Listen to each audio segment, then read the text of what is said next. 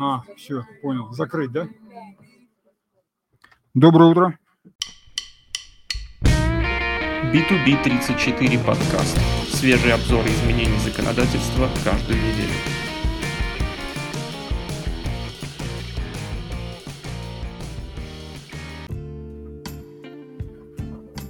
Начинаем наш интернет-обзор. На улице опять снег. Все буксуют и стоят в пробках. Так. И начинаем наш интернет-обзор с новостей для пользователя 1С. А, такая обзорного характера статья для пользователя 1С функциональность платформы 1С предприятия, которая может помочь в текущих условиях. Ну и дальше идет перечисление, о чем же нужно помнить и в чем платформа, собственно, может помочь. Какие есть инструменты, механизмы, которые могут помочь.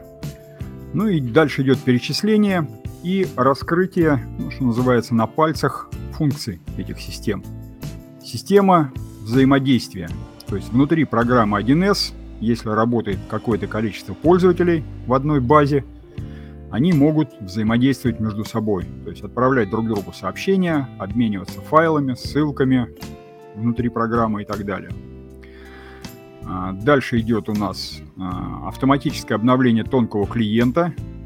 Есть такая хорошая штука. А, то есть, когда пользователь работает через интернет, а у него, допустим, та программка, ну, скажем так, браузер 1С, тонкий клиент, можно его так назвать, он немножко устарел. Вот программа сама определяет, что «О, я устарела». И обновляет вот эту маленькую программку для того, чтобы можно было дальше работать. Ну и дальше идут перечисления расширения типа исправлений для базовых версий конфигурации, то есть патчи такие. Ну и, собственно, перечислять остальное не буду.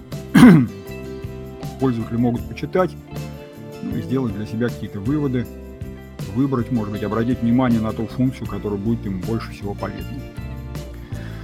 Так, а, новости IT-отдела. Одна новость. Ну вот, пользователи, пользователям порекомендовали немедленно удалить несколько опасных приложений. Ну вот, фирма Checkpoint проводила, скажем так, сканирование различных приложений и нашла среди них несколько опасных таких, именно, то есть мобильных приложений, которые можно устанавливать на компьютер. Здесь они перечисляются. Посмотрите. А, суть в том, что эти приложения, когда запускаются, они начинают потом причинять, мягко говоря, неудобства. Ну, а проще говоря, или чего-нибудь похищают, или шифруют, или наносят какой-то другой урон. Так что обратите внимание вот на этот список. Ну и если будете работать или закачивать себе какое-нибудь новое приложение, сверьтесь с этим списком. Так, и одна новость из рубрики «Однако». А, Кама-1. Электрический национальный чемпион. ну вот инженеры из Петербургского политеха разработали такой вот российский автомобиль Кама-1, который, собственно, представили на автомобильной выставке в декабре.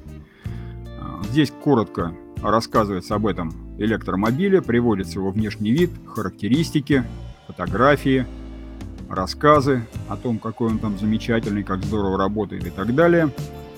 Ну, что называется, будем посмотреть. У нас, собственно, одна беда. Разработать можем все, что угодно, а вот серийный выпуск этого наладить получается, ну, скажем так, с трудом. Но новость такая хорошая, интересная, жизнеутверждающая. Хотя, если так смотреть по-большому, может быть, это уже и не новость. Многие фирмы предоставляют, представляют свои электромобили. Ну вот, представили, наконец, и мы.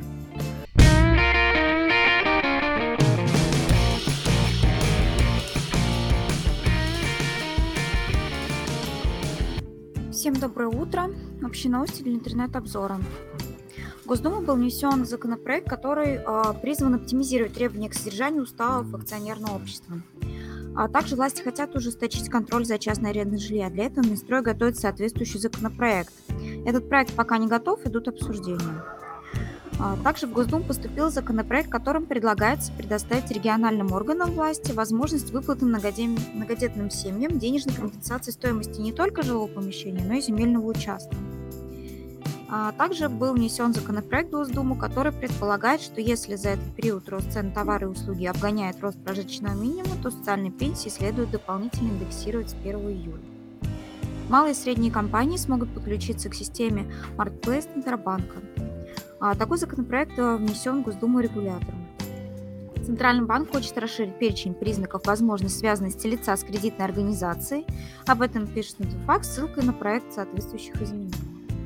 Новости для бухгалтера. Справедливая Россия подготовила проект поправок в 219 статью Налогового кодекса в части увеличения размера социального налогового вычета. Резидент территории опережающего социально-экономического развития применяет пониженный тариф страховых взносов. И Минэкономразвития подготовил проект поправок в налоговый кодекс, который затрагивает вопрос таких пониженных взносов. А, ФНС опубликовал данные, применяемые для расчета налога на добычу полезных ископаемых в отношении нефти и газового конденсата, налога на дополнительный доход от добычи углеродного сырья, а также ставки акциза и налогового вычета на темное сырье за декабрь 2020 а, года. А, напоминание, что с 1 января 2021 года вступили в силу э, положения закона 291 ФЗ устанавливающий для резидентов обязанности отчитываться о движении не только денежных средств, но и иных финансовых активов.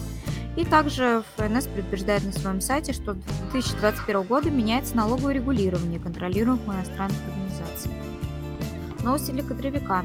Власти готовят законопроект о переводе кадровых документов в электронный вид. Установят коэффициент индексации для выплат пособий и компенсации с 1 февраля 2021 года. Соответствующий проект Минтруда размещен на федеральном портале. А, выйдет новый приказ Минтруда, которым утвердят форму, форму бумажной трудовой книжки и порядок ведения и хранения трудовых книжек. Соответствующий проект также был уже опубликован. А, следующие длинные выходные ожидают россиян в конце февраля. А, до них будет шестидневная рабочая неделя, напоминает Роструд. Между записями об увольнении сотрудника с предыдущего места работы и о приеме на новое место пустых строк быть не должно. Законодательными актами это не регламентируется. Данные выводы сказаны в письме труда. Новости для юриста. Центральный банк указал банкам на недопустимость списания с долги единовременных выплат на детей, как говорится в информационном письме регулятора. В Росинформмониторинге прокомментировали поправки в антиотмывочный закон, усиливающий контроль за оборотом наличных. И Минюст рассчитывает получить доступ к операциям и банковским счетам юрлиц и граждан. Для этого были подготовлены поправки законодательства. Новости по закупкам. Законодательство о госзакупках для малого и среднего бизнеса предлагают усовершенствовать. В частности, предоставить ФАС право на выдачу предупреждений, что обережет предприятие от штрафов. Предлагают установить единый порядок мониторинга закупок по законам 44 и 223 ФЗ. Он заменит действующие сейчас правила в отношении только госзакупок. Белый дом усиливает борьбу за исполнительскую дисциплину в госсекторе экономики. Так, Минюст подготовил проект права КА по штрафу для чиновников, не выполняющих требований по импортозамещению и Минстрой установил квалификационные требования к участникам э, конкурентных закупок товаров по незавершенным объектам строительства, права на которые переданы э, в порядке банкротства. Переходим к статьям. Статьи для руководителя. Договор с контрагентом в условиях пандемии «Что не забыть». А в данной статье разобрали несколько условий в договоре с контрагентом, которые помогут выжить при форс-мажорах в будущем. О чем не напишут в стандартном уставе дополнительные права и обязанности участников. Одним из инструментов тонкой регулировки отношений является институт дополнительных прав и обязанностей, который формируется в уставе. Чем этот институт может быть полезен, разобрались с экспертами в этой статье. А налоговые последствия декапитализации компании, новые правила. Здесь рассказали, почему об увеличении собственного капитала компании стоит задуматься заранее и какие условия нужно выполнить, чтобы декапитализация была без налога. Заказчик отказывается платить, что делать, э, чтобы не идти в суд. А в этой статье разобрали вопрос, что делать в данной ситуации компании-исполнителю заказа. Как продать ООО? Пошаговая инструкция 2021. Процесс открытия компании непростой, требует существенных, э, существенных временных денежных затрат. Однако на практике возникают ситуации, когда учредителям необходимо отказаться от своего бизнеса. Новости для бухгалтера. Минфин рассказал об исчислении уплате страхового взноса в 2021 году. Можно ли задним числом оплачивать сотруднику тест на коронавирус? Какие категории работодателей в 2021 году смогут пользоваться пониженными тарифами на соцзносы? Как пройдет переход на прямые выплаты социальных пособий с ФСС? На эти и другие вопросы а, в данной статье ответили эксперт Бух 1С. Как отразить 6 НДФЛ и 2 НДФЛ зарплату за декабрь 2020 года, выплаченную в январе 2021 года? Следующая статья. Ужесточение контроля над операциями с наличными. Насколько все плохо. В России ужесточили правила э, совершения наличных денежных операций. Теперь за оборотом наличности и дистанционными переводами денежных средств установлен государственный контроль. КНС рассказала, как будет бороться с серыми зарплатами считать НДФЛ в 2021 году. Каковы тонкости исчисления НДФЛ по новой прогрессивной шкале, как планируется просить процедуру применения налогового вычета, какой механизм контроля за серыми зарплатами придет на смену отмененным зарплатным комиссиям и еженедельный обзор прочие события за период с, 15, э, с 11 по 15, по 15 января. Статьи для кадровика. Как оформить, хранить и уничтожить личное дело сотрудника.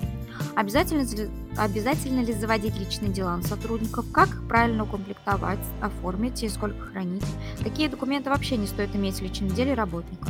Ответы на эти и другие вопросы можно найти в данной статье. Что означает прямые выплаты СФСС для работодателя и работника? Подробнее об этом и о том, как изменить ли работника и работодателя в этой связи в, на... в этом материале. Табель за декабрь. Почему его важно заполнить до 25 числа? В этой статье пытались разобраться, какие сложности могут возникнуть с оплатой и какими способами их можно решить, а также рассмотрели, какие буквенные коды необходимо проставлять табели, если работодатель прибавил дни отдыха декабря к январским. Как правильно написать заявление о включении в график отпусков? Рассмотрели, в каких случаях нужно такое заявление и как правильно его оформить. Сохранение зарплаты во время учебы и расчет среднего заработка – важные нюансы. Одной из гарантий сотрудникам, направляемым на обучение, предусмотренным законами случаев, выступает сохранение их заработной платы во время учебы. Для этих целей работодатель должен выполнить расчет среднего заработка при повышении квалификации с отрывом от производства. И статьи для юриста. Приобретательная давность – все ли так просто? Приобретательная давность – это один из способов приобретения права собственности.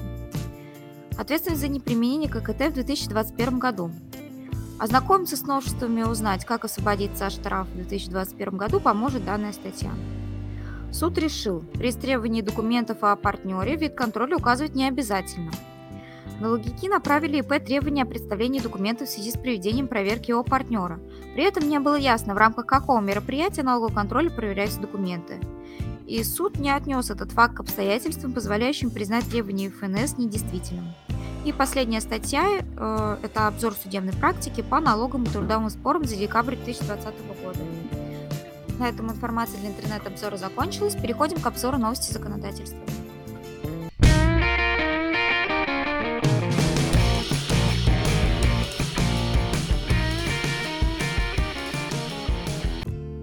Этот раз поменьше документов. Основные документы были в прошлом обзоре, но тем не менее есть интересные и полезные. Во главе обзора напоминание о том, что в первом квартале у нас произойдут масштабные изменения в правовом регулировании, и разобраться в этих изменениях помогут аналитические обзоры «Консультант Плюс». Это вкладочка у нас есть такая, аналитические обзоры. А, на вебинарах, на семинарах всегда напоминаю про эту вкладку, и многие как бы упускают из вида клиенты. А на самом деле там очень много полезной информации. И в этом э, печатном обзоре, в этом обзоре новостей законодательства тоже есть несколько таких документов обзорных. Так, первый документ как раз вот обзор от «Консультант Плюс». Называется он «Строительство и землепользование. Новые сроки административных процедур». С 29 декабря ускорено, в частности, изменение правил землепользования и застройки, согласование проекта планировки территории. Установлены жесткие сроки для получения разрешения на отклонение от предельных параметров разрешенного строительства. Следующий документ, обратите внимание, э, постановление 2463 вводятся правила э, розничной продажи.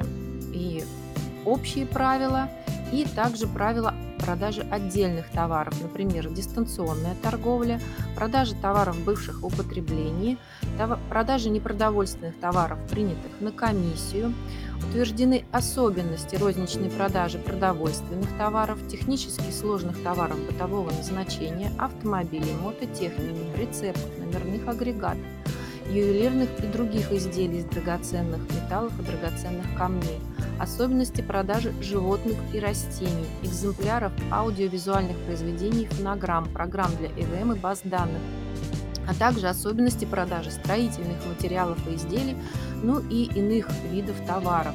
Изменены и дополнены положения о торговле оружием и патронами. И, конечно, такой ну, глобальный практически документ, прокомментирован консультант плюс. Вот следующий идет документ, это обзор новых правил розничной торговли. Одно из основных нововведений, о котором мы говорили, когда еще правила были в стадии разработки, о том, что не нужна больше книга отзывов и предложений в торговой точке. Покупатель вправе вернуть качественную технику, купленную дистанционно. И продавцы, магазины не имеют права запрещать фотографировать товар в торговом зале. То есть, если, например, вы увидели какое-то нарушение, вы смело можете сфотографировать, зафиксировать это нарушение, ну, потом уже разбираться. В частности, э, исключены следующие обязанности продавцов. Бесплатно погрузить крупногабаритный товар на транспортное средство потребителя, ознакомить потребителя по его требованию с товаросопроводительной документацией, ну и так далее. Обязательно посмотреть вот этот обзор новых правил, и плюс следующий документ – это информация Роспотребнадзора. Он тоже комментирует новые правила продажи товаров в розницу. И, в принципе, в совокупности эти два документа достаточно полно раскрывают основные интересные моменты. Ну и, конечно, сами правила тоже нужно почитать всем розничным продавцам. Следующий документ – распоряжение правительства об утверждении перечней товаров, упаковки товаров, подлежащих утилизации после утраты ими потребительских свойств. Эти перечни утверждены сроком на один год. Дальше распоряжение правительства, которое утвердило программу фундаментальных научных исследований в Российской Федерации на долгосрочный период до 2030 года. Если кто-то интересуется наукой, может посмотреть, в какую сторону будет развиваться российская наука. Следующий документ – постановление правительства 2466 о введении и функционировании единой государственной автоматизированной информационной системы учета объема производства и оборота этилового спирта, алкогольной и спиртосодержащей продукции. Дальше. Постановление правительства 2456 внесло изменения в правила предоставления субсидий российским организациям промышленности а, на возмещение части затрат на обслуживание кредитов, которые были направлены на увеличение объемов реализации продукции и повышение конкурентоспособности, то есть расширены основания для предоставления таких кредитов. Следующее постановление правительства 2429 установила, что в 2021 году будет проводиться эксперимент по созданию единого информационного ресурса о земле и недвижимости. Основными целями этого эксперимента является сбор, сопоставление сведений о земле и недвижимости, содержащихся в различных государственных информационных ресурсах, ну, для целей, естественно, повышения эффективности использования земельных участков и объектов недвижимости.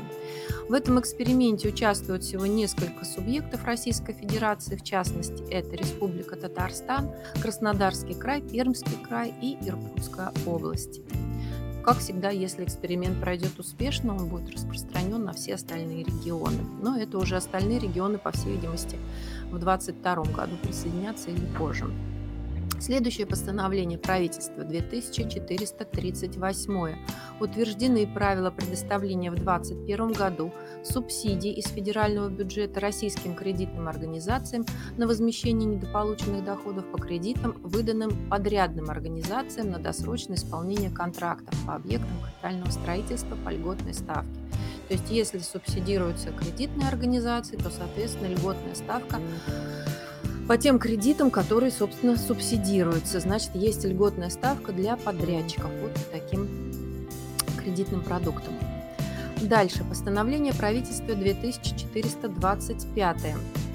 Здесь внесены изменения в правила предоставления субсидий с федерального бюджета, опять-таки российским кредитным организациям и специализированным финансовым обществам на возмещение недополученных доходов по кредитам которые будут выдаваться еще до 2024 года субъектам малого и среднего предпринимательства, а также физлицам, которые применяют э, налог на профессиональный доход по льготной ставке. А Вот. Раз максимальная ставка опять-таки снижена, значит и кредиты вот перечисленным субъектам малого предпринимательства, плательщикам НПД тоже будут по более низкой ставке предоставляться. Следующее постановление правительства 2406 установлен величина прожиточного минимума на душу населения и по основным социально-демографическим группам в целом по РФ на 2021 год. И величина прожиточного минимума ну, на душу населения у нас 11 653 рубля, для трудоспособного населения 12 702 рубля. Далее у нас постановление правительства 2464. Внесены уточнения в правила маркировки товаров, подлежащих вот обязательной маркировке. Ну, там технические правки, терминология, небольшие такие изменения. Следующее постановление 2460 утверждены правила аттестации, переаттестации на право подготовки заключения экспертизы проектной документации и экспертизы результатов инженерных изысканий. Дальше. Постановление правительства 2428 о порядке формирования плана проведения плановых контрольных надзорных мероприятий на очередной календарный год, его согласование с прокуратурой, включение в него и исключение из него контрольных мероприятий в течение года. То есть это документ, в соответствии с которым а, надзорные органы будут составлять свои правила проверок. Дальше у нас распоряжение правительства, которым утвержден план законопроектной деятельности правительства на 2021 год. Опять-таки, кому интересно, какие проекты планируется принять, в какой сфере, нужно заглянуть в этот документ. Постановление правительства 2455 утвердило правила предоставления в 2021 году субсидий из федерального бюджета некоммерческой организации, осуществляющей оказание поддержки детям, оказавшимся в трудной жизненной ситуации. Приказ Минэнерго утвердил перечень нормативных правовых актов, содержащие обязательные требования, оценка соблюдения которых осуществляется Минэнерго а, в рамках госконтроля. Информация Росприроднадзора об изменениях законодательства в сфере лицензирования деятельности по сбору, транспортированию, обработке, утилизации, обезвреживанию и размещению отходов с 1 по 4 класс опасности.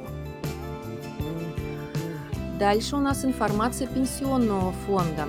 А, называется она «Сумма выше, распоряжение быстрее. Что изменилось в программе материнского капитала в 2021 году?»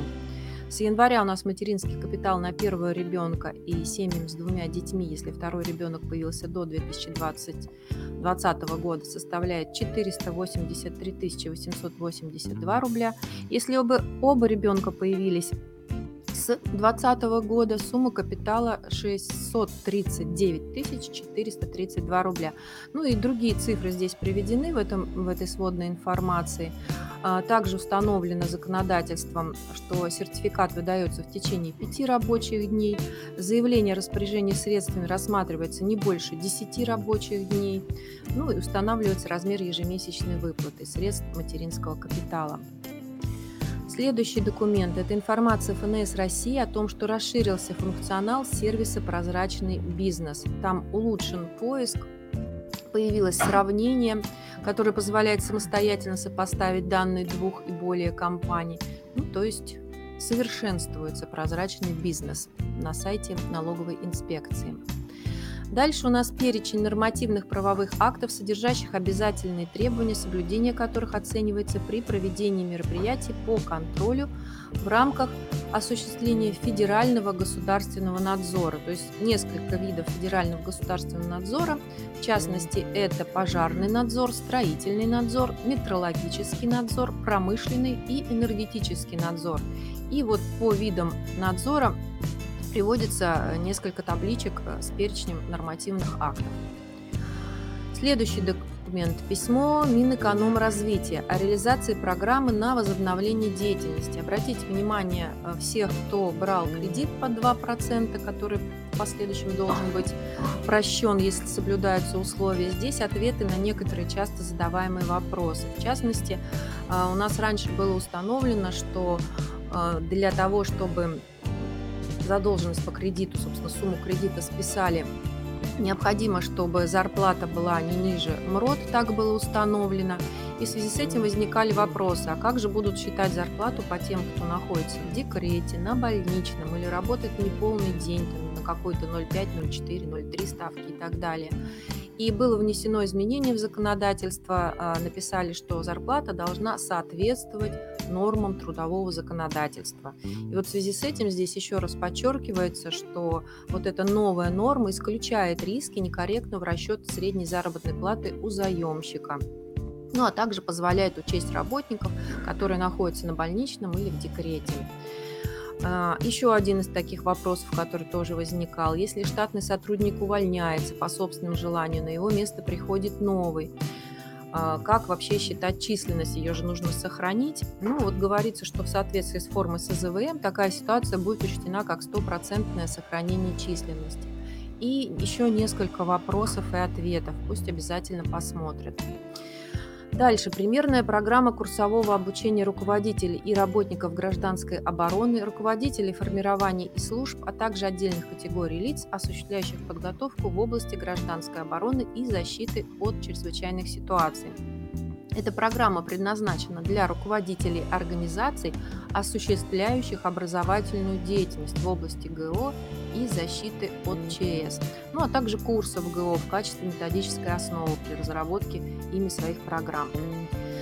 Дальше распоряжение правительства. Внесены изменения в перечень территорий неблагоприятных для сельского хозяйства. В частности, Волгоградскую область исключили из этого перечня. Теперь она считается у нас благоприятной территорией. Добавили туда, насколько я помню, Крым, ну и несколько еще других субъектов. Ну, полагаю, что перечень используется для того, чтобы неблагоприятным территориям предоставлять, видимо, какие-то субсидии. Ну, Волгоградская область теперь у нас вот благоприятная для сельского хозяйства. Постановление правительства 2467. Утвержден перечень нормативных правовых актов, перечень групп нормативных актов, которым регуляторная гильотина не применяется. То есть это устаревшие, в принципе, достаточно старые документы. Там, по-моему, если я не ошибаюсь, 1275 документов, которые, несмотря на вот это введение механизма регуляторной гильотины, все равно применяются. Дальше. А, новый документ, который вводится впервые, это схема аккредитации в национальной системе аккредитации. Документ является обязательным для всех лиц, участвующих в процессах аккредитации то есть расширение областей аккредитации, поддержание аккредитации, подтверждение компетентности, сокращение областей аккредитации, прекращение действия аккредитации. То есть все процессы, связанные с аккредитацией, теперь будут происходить вот по этой схеме. Поэтому те компании, которые проходят аккредитацию, те, которые ее осуществляют лаборатории испытательные, для них этот документ обязательно важен. Письмо ФОМС о направлении письма Минздрава. Ну, здесь короткая информация о том, что тестирование перед прививкой э, за счет ОМС не предусмотрено. Имеется в виду, конечно же, прививка от ковид. А, само письмо Минздрава, оно отдельным э, еще документом включено в систему «Консультант плюс». По-моему, оно мне не поместилось, насколько я помню, в обзоре. А, но там как раз приводится схема для медицинских организаций, как проводится прививка. Ну и физлица, может быть, тоже будет интересно, но, в принципе, письмо именно для медицинских организаций. Следующий документ – решение коллегии Евразийской экономической комиссии о перечне международных и региональных э, стандартов, которые применяются для соблюдения технического регламента Таможенного союза для легкой промышленности регламент о безопасности легкой промышленности. Такая ситуация из азбуки права. У нас много клиентов, особенно руководителей у клиентов, рыболовы. Вот здесь какие установлены правила и требования при осуществлении граждан рыболовства. Ну и также очень многие руководители наших клиентов занимаются охотой. Дальше постановление губернатора Волгоградской области об определении видов разрешенной охоты и параметров осуществления охоты на территории Волгоградской области. Следующее постановление губернатора Волгоградской области, которое утвердило программу противодействия коррупции на 2021-2023 годы. И обратите внимание всех физических лиц, которые получают какие-то меры социальной поддержки, они проиндексированы следующим постановлением 884-П в частности, вот э, установлено, что дополнительное единовременное пособие семьям при рождении первого ребенка женщины в возрасте до 24 лет включительно теперь составляет 53 354 рубля, семейный капитал 74 696 рублей, ну и так далее. Все выплаты проиндексированы и прописаны в этом документе. Постановление администрации Волгоградской области 873 П установила величину прожиточного минимума для детей Волгоградской области для цели определения размера ежемесячной денежной выплаты нуждающимся в поддержке семьям. Этот прожиточный минимум составляет 8660 рублей. Документы для бухгалтера. Первое распоряжение правительства а, утвердило концепцию развития аудиторской деятельности до 2024 года. Далее информация ФНС о том, что с 2021 года меняется налоговое регулирование КИК. Это контролируемые иностранные компании. Следующий документ. Информация ФНС об изменениях в применении кадастровой стоимости недвижимости в качестве налоговой базы. Ну, в частности, с 2021 года, если кадастровая стоимость объекта меняется из-за установления его рыночной стоимости, сведения, внесенные в ЕГРН, учитываются при определении налоговой базы с даты начала применения для целей налогообложения сведений об изменении кадастровой стоимости. Следующий документ – постановление правительства о внесении изменений в положение о признании международных стандартов аудита, подлежащими применению на территории РФ. Установлено, что введенные а, международные стандарты аудита могут изменяться под российские условия. Приказом Росстата обновлены формы, э, нет, неправильно, формы не обновлены. В данном случае формы остались прежними, но на месяц перенесли срок их сдачи. А, был установлен срок до 1 апреля, а теперь нужно будет формы МПСП и номер один предприниматель сдать до 1 мая. Информационное сообщение Минфина России новое в аудиторском законодательстве. Факты и комментарии. Периодически выпускает Минфин такие сообщения. И вот здесь обобщено, э, что же изменилось у нас. Э, закон 476 ФЗ был в прошлом обзоре новостей законодательства включен. Там достаточно большие изменения произошли в законе об аудиторской деятельности. А, здесь э, приводится сравнительная таблица норм, какие нормы были и как они теперь применяются, ну и комментарии к этим изменениям. В частности, освобождены от обязанности проводить аудит отчетности субъекты малого предпринимательства, за исключением субъектов, определенных федеральными законами. То есть, например, из закона об аудите исключили упоминание о том, что акционерные общества проходят аудит, но тем не менее в законе об акционерных обществах и в Гражданском кодексе эта норма осталась. Поэтому в любом случае а, субъект малого предпринимательства, акционерное общество должны проводить аудит. Ну и так далее. А, прокомментирована вот эта норма, что организация, если она обязана проводить годовой аудит годовой бухгалтерской отчетности за 2020 год, по закону в старой редакции. Она вправе не проводить такой аудит в силу новой редакции закона. А, но если вдруг аудиторская организация, индивидуальный аудитор до 1 января 2021 года уже приступили к исполнению договора на проведение аудита отчетности за 2020 год, то вот это новшество о том, что они могут не проводить аудит, для них будет применяться только начиная с отчетности за 2021 год. Поэтому кто поспешил, то тут, получается, должен провести теперь аудит. Письмо ФНС России, о котором направлены разъяснения о контроле за репатриацией средств по экспортным договорам и договорам займа. Приказ Росстата внес изменения в указание по заполнению формы номер один предприятием. Следующим документом, приказом ФНС, утверждена новая форма декларации по налогу на имущество. Ну, конечно, к этой форме можно построить связи к этому документу в «Консультант Плюс» и почитать комментарии. Дальше. Приказ ФНС России об утверждении формы патента на право применения ПСН. Информация ФНС России организации могут заявить э, в любой налоговый орган об имеющихся льготах по транспортному и земельному налогам за 2020 год. То есть у нас декларация теперь не подается, а приходит уведомление от налоговой инспекции, в каком размере нужно посчитать налог. И инспекция может, например, не знать о том, что организация имеет право на льготу, поэтому об этой льготе нужно подать заявление и соответствующие документы, и рекомендуется это сделать в течение первого квартала 2021 года.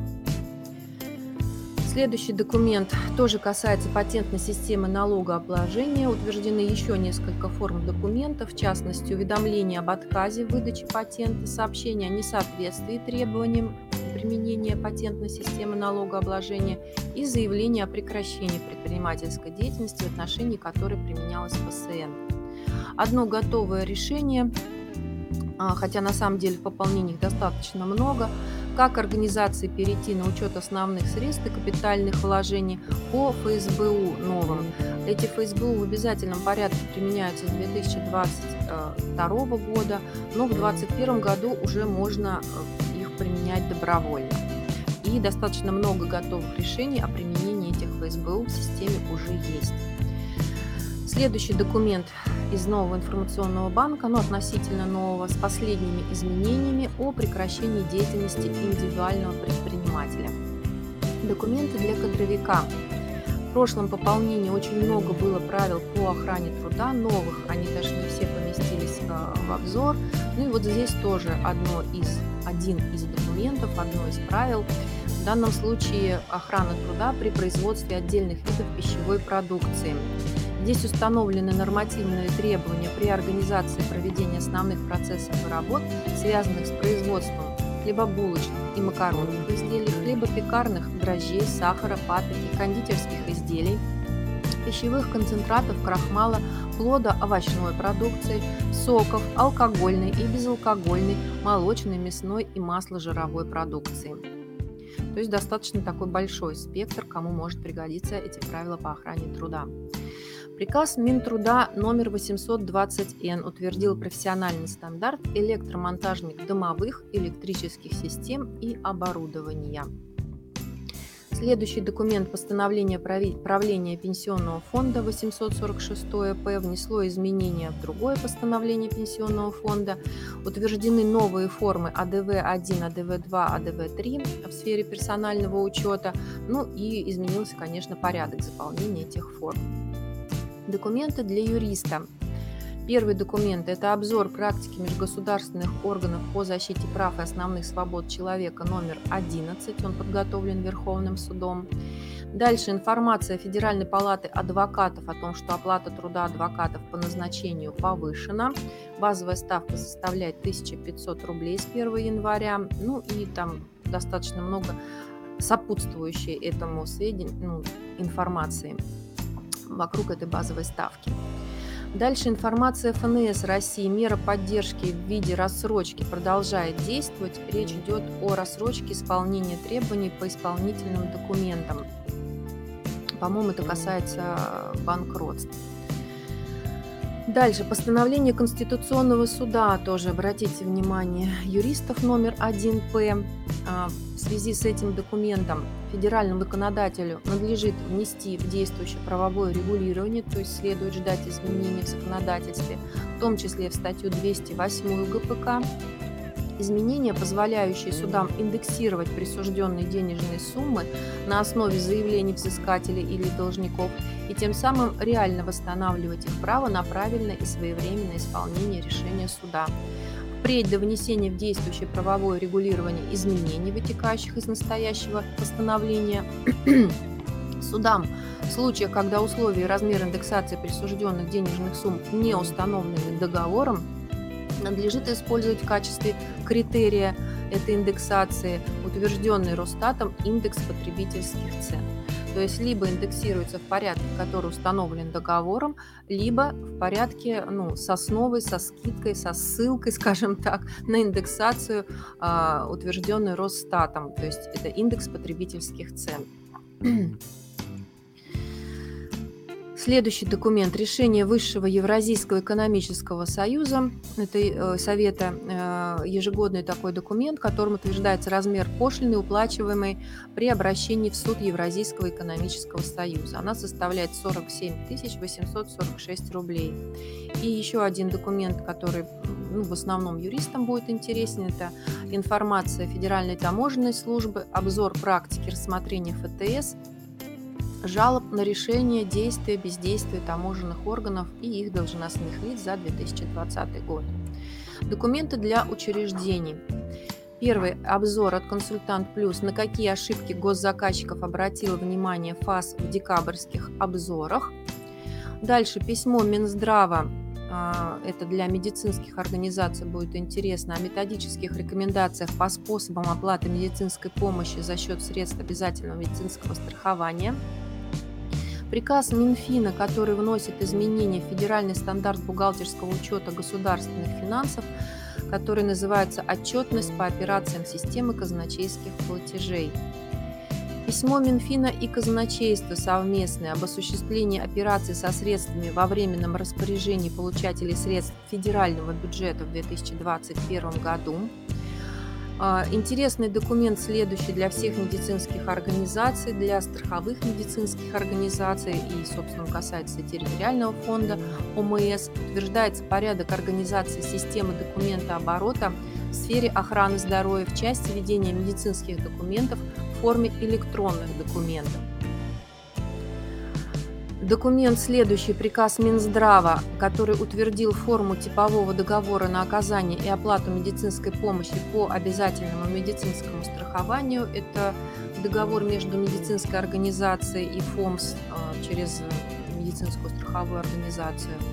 Письмо казначейства и ФСС совместное. Здесь разъясняются отдельные вопросы перехода с 1 января 2021 года на механизм казначейского обслуживания исполнения бюджета фонда с использованием технологии единого счета в условиях системы казначейских платежей. Приказ Росархива который утвердил методические рекомендации по разработке инструкций по делу производства в органах государственных и в органах местного самоуправления. То есть свои инструкции по делу производства они должны разрабатывать на основе вот этого приказа Росархива. Положение Банка России о порядке обеспечения бесперебойности функционирования платежной системы Банка России и приказ казначейства об утверждении рабочего плана счетов централизованного бухгалтерского учета и порядка его применения. Ну, пока на регистрации в Минюсте, по-моему, документ находится.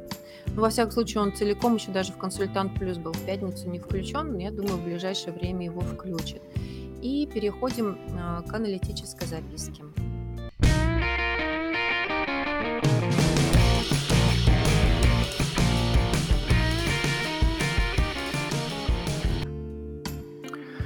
Значит, первый материал о следующем. А, была авария. То есть некий автомобиль въехал в забор. Ну, забор принадлежал ограждение, скажем так, товариществу собственников жилья. Ну, что делать? Надо восстанавливать забор. Восстановили, заплатили. Но не сами же они поломали. Надо взыскать с виновника.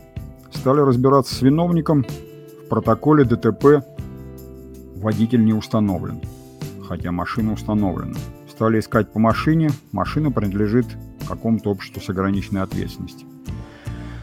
Предъявили претензии к этому обществу, общество открещивается. Пошли в суд, общество в суде показывает договор аренды, что вот, мол, передали какому-то физическому лицу, оно там на этой машине каталось, ну вот, наверное, оно и врезалось, может, не оно, но, по крайней мере, мы же машину сдали в аренду, мы за нее не отвечаем с этого момента. Так что все. Идите вот к этому физическому лицу и разбирайтесь. ну и причем как бы даже некие доказательства были представлены того, что вот, пожалуйста, договор, вот, пожалуйста, а, платежные ведомости, ну не платежные ведомости, а, скажем так, распечатки там 50 счета, книгу учета доходов, расходов, что вот арендные платежи у нас тут отражены. Ну вот, правда, в приходных кассовых ордерах какая-то неувязочка. То есть все эти деньги были приняты от другого человека, от работника э, самой организации, то есть этого ООО. Но объяснили, что вот ну, порядок такой был. Товарищ, который арендовал машину, отдавал деньги этому работнику, работник вносил их в кассу. Как арендные платежи. Ну ладно, суд посмотрел, говорит, да, действительно, ну, все понятно. Тем более, что гражданин, на которого возлагалась вина, он не работает в этом самом ООО. Показали даже штатное расписание, нет его там. Показали отчетность в пенсионный фонд, его там тоже нет. Так что, ну, нет, не было у нас его. То есть совершенно посторонний человек взял в аренду машину, устроил ДТП, с него спрашивать. Ну, суд и решил, что с ООО-то и взятки гладкие, брать нечего. Ну вот непонятно, почему ООО не стало взыскивать эти деньги с этого гражданина. Об этом, собственно, как-то не сказано в текстах судебных решений. Ну, о ТСЖ, точнее, ТСЖ почему не стало взыскивать деньги с этого гражданина, а продолжил, в общем-то, упорствовать в том, чтобы взыскать деньги с ООО. А, и предъявила иск ну, в другой уже интерпретации, но в апелляционную инстанцию. Что говорит, нет, мы считаем, что договор, который был заключен между гражданином и ООО, он мнимый, ничего там, короче говоря, настоящего нет. Обратите внимание на следующие вещи. Ну и с их подачей или сам, но суд обратил внимание действительно на некоторые вещи. Он такой, во-первых, договор был, а вот никакого акта приема или возврата вот этого автомобиля не было. Ну, то есть как, вот есть договор, а должен быть, по идее, акт приема передачи автомобиля гражданину, что передал в таком-то состоянии, приняли, вот в таком-то состоянии. Все хорошо, вопросов нет, или наоборот, есть какие-то вопросы. А тут, получается, гражданин вроде бы машину разбил, вернул ООО, ООО потом эту машину перепродало, а вот никаких документов о возврате, в общем-то, нет. Что он ее там отремонтировал так хорошо, что проблем не возникло. В общем, как-то непонятно. Нет этих двух документов. Значит, передача, возврат. Дальше, значит, посмотрели еще раз по вот этим вот документам платежным. Ну, как-то непонятно все-таки, вот он платил или не платил за аренду этот гражданин. Ну, на словах, да, конечно, верим, что там сотрудник брал деньги, вносил, но по-хорошему-то должно быть все по-другому. Почему не сделали нормально? Тоже возникли сомнения у суда. А, на свою голову там ООО притащило некоторое количество документов, ну, чтобы доказать, так сказать, свою правоту. И среди них была такая вот книга учета водителей. И за одно из чисел, напротив вот этого автомобиля, который побывал в аварии, был указан водитель. Фамилия, имя, отчество даже полностью совпадало вот с фамилией того гражданина, который якобы арендовал этот автомобиль. Может, он вообще работал, получается, этот товарищ. Анкета, опять же, была представлена. Ну, вроде как объяснили, что вот сдаем в аренду, и человек-то арендует автомобиль для себя, он же сам и ездить будет на нем. Поэтому заполняет анкету, как он там вообще, хороший он водитель, нехороший. Но анкета какая-то странная. То есть там столько лишней информации, то есть где работал, почему уволился, сведения о родственниках, как он там к воинской службе, военнообязанный, не военнообязанный. Ну, в общем, масса такой интересной информации, которая обычно заполняется при приеме на работу. Ну, в анкете претендента. Но анкета водителя для договора аренды, это вроде бы излишне. В общем, у суда возникло столько вопросов, на которые реально никто не смог ответить. То есть работал гражданин, не работал в этом ООО, непонятно. Платил, не платил, непонятно. Значит, автомобиль он, в общем-то, сдавал назад, не сдавал. Принимал, не принимал, тоже документов нет. Ну и в итоге суд решил, что договор мнимый, пусть ООО, собственно, рассчитывается. Ну, что тут можно сказать? Либо там был какой-то злой умысел у этого ООО, и оно почему-то решило все это на гражданина стрелки перевести, но интересно, чем она мотивировала этого гражданина, который брал на себя, по сути дела, вину за это ДТП.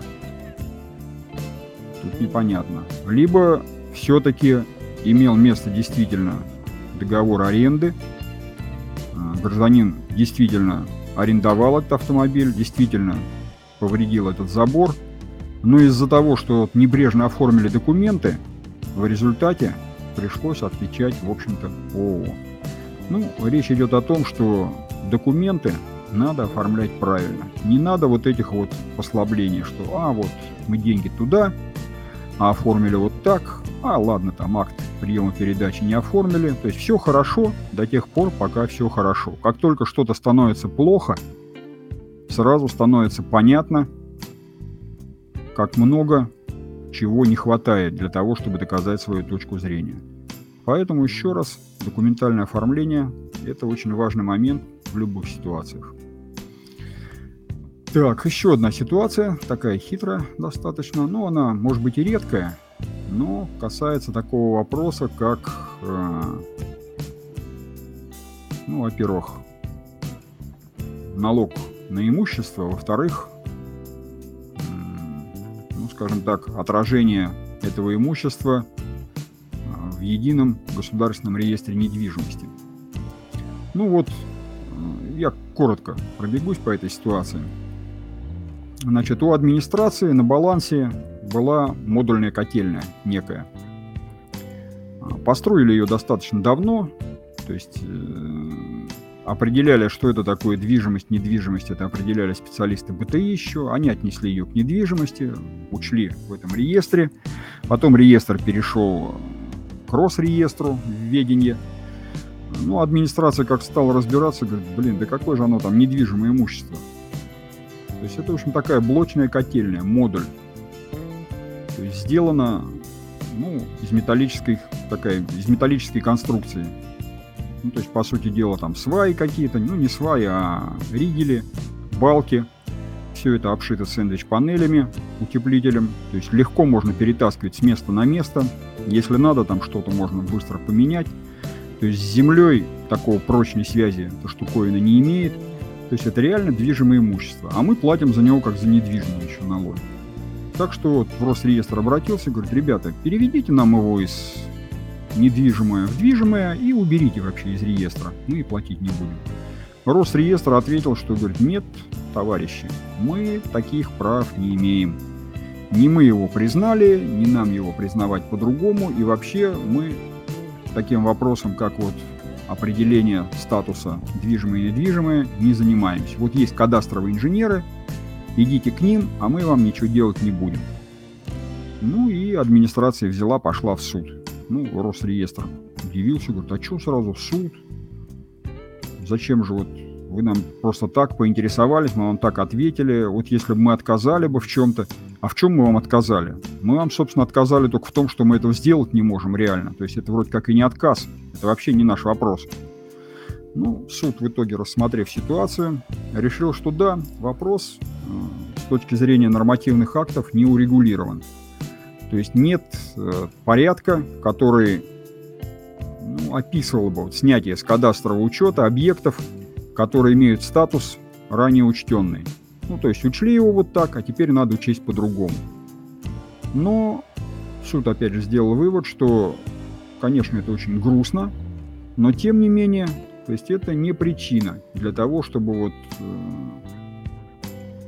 ну, скажем так, отказывать этой администрации судебном иске или ну, реально не переводить вот это имущество из одного состояния в другое.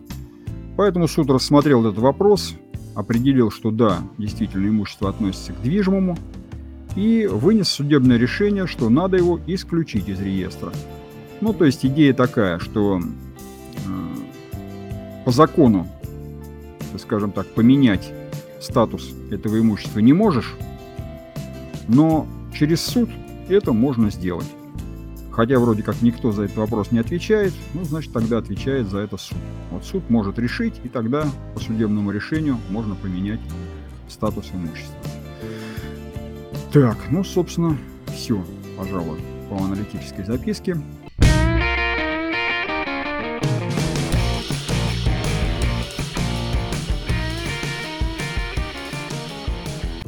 Доброе утро, коллеги.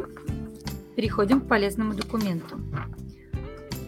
Полезный документ обращает внимание на федеральный закон 470 ФЗ от 29 декабря 2020 года.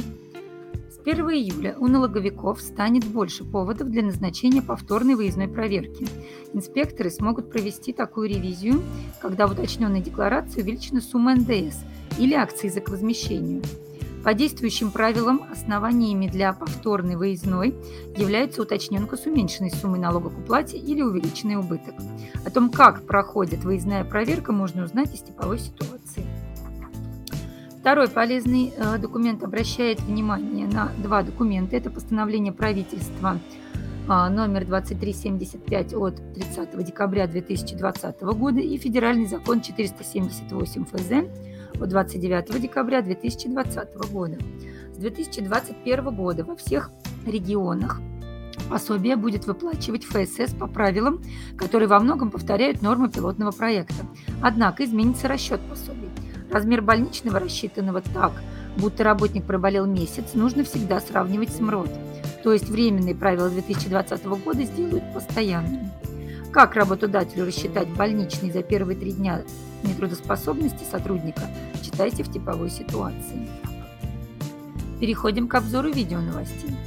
Из обзора вы узнаете, когда инспекция не примет расчеты по страховым взносам, сколько будет действовать запрет по госзаку... на госзакупку импортных медицинских масок и облагается ли взносами доплата до оклада за время больничного и командировки. Рубрика «Бухгалтер Новые правила дистанционной работы. С 1 января 2021 года вступил в силу федеральный закон номер 407 ФЗ от 8 декабря 2020 года. А, данный закон вносит изменения в Трудовой кодекс – а, в главу 49.1 «Особенности регулирования труда дистанционных работников» о том, что такое постоянная и временная дистанционная работа, как теперь заключается и как расторгается трудовой договор с дистанционным работником и другие вопросы лектор рассмотрит в новом выпуске программы «Бухгалтер Лайв». Рубрика «Видеоконсультант» представлена одним видеороликом «Электронный кадровый документооборот». С 2020 года стартовал эксперимент по внедрению электронного кадрового документа оборота. Лектор расскажет, в чем его суть, поможет разобраться, какие кадровые документы можно перевести в электронный вид уже сейчас, вне эксперимента и до внесения изменений в Трудовой кодекс. И переходим к инфоповодам. Бухгалтеру коммерческой и бюджетной организации. А Минприроды утвердила новую форму декларации о оплате за негативное воздействие. 15 января нужно применять новую форму декларации о плате за негативное воздействие на окружающую среду. Обновили и порядок представления отчетности.